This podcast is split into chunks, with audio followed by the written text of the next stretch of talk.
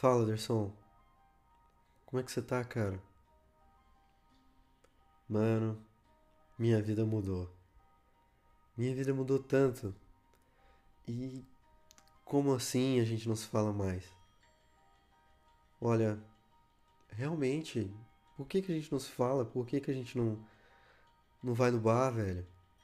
Por que que a gente não não sai? Por que a gente não vai no cinema, irmão? Eu sinto sua falta, cara. Olha, faz o seguinte. Para aí. Para o que você tá fazendo. Me manda uma mensagem. Fala que tá indo lá pra casa agora. E que vai levar cerveja. Porque você é um bom amigo. E eu sou um bom tomador de cerveja.